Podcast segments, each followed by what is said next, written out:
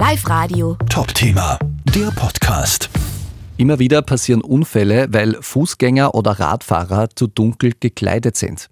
Armin Kaltenecker vom Kuratorium für Verkehrssicherheit. Warum ist es jetzt gerade so, dass wegen dunkler Kleidung sehr viele Unfälle passieren? Wir sind jetzt noch in der dunklen Jahreszeit. Da haben Autofahrer oft das Problem, Radfahrer und Fußgänger rechtzeitig zu erkennen. Warum? Äh, weil das menschliche Auge in der Nacht sehr wenig leistungsfähig ist.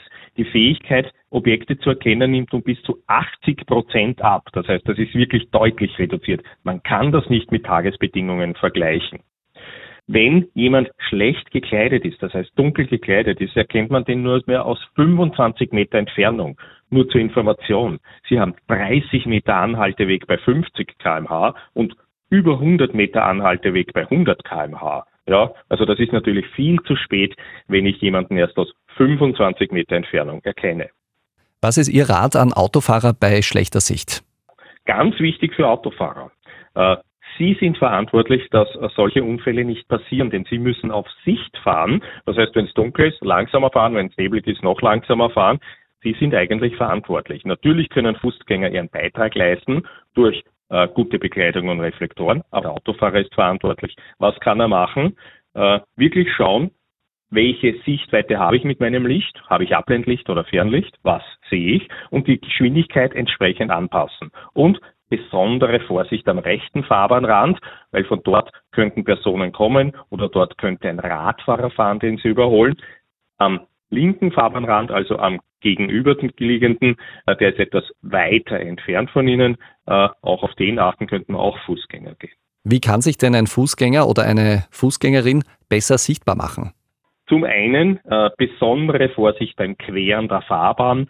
Einfach damit rechnen, dass Autofahrer vielleicht zu schnell unterwegs sind und diesen Bremsweg nicht mehr einhalten können. Möge auch der Fußgänger im Recht sein, er zieht den kürzeren und ist schwer verletzt danach. Ja, das heißt größere Vorsicht und ein Übermaß an Rücksicht. Zum anderen vielleicht helle Kleidung verwenden, ein Mindestmaß an Reflektoren, das muss nicht unattraktiv sein. Das können in Sportbekleidung ganz tolle Dinge sein. Bei Kindern ist es ganz leicht, da kann man nette Accessoires finden. Äh, auf Taschen ist das sowieso schon äh, fast immer oben. Beim Kauf solcher Produkte, Schultasche, Koffer, Rucksack und dergleichen, Wanderjacke, darauf achten, die meisten haben schon Reflektoren und in der Regel ist das auch vom Design sehr attraktiv. Das heißt, hier kann man wirklich viel beitragen. Und wenn Sie auf Freilandstraßen gehen, wo Sie keinen Gehsteig haben, bitte die linke Seite verwenden. Da sieht Sie der Autofahrer besser. Jetzt ist es so, dass reflektierende Kleidung die Unfallwahrscheinlichkeit um 50 Prozent senken kann. Warum nochmal ganz konkret ist das so?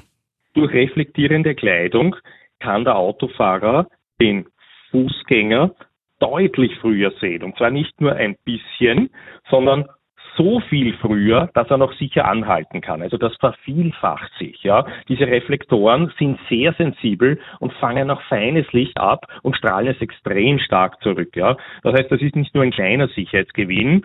Äh, ich, ich erhöhe meine Sicherheit ums Dreifache und mehr, äh, weil die Sichtweite des Autofahrers sich so verbessert. Live Radio. Top-Thema, der Podcast.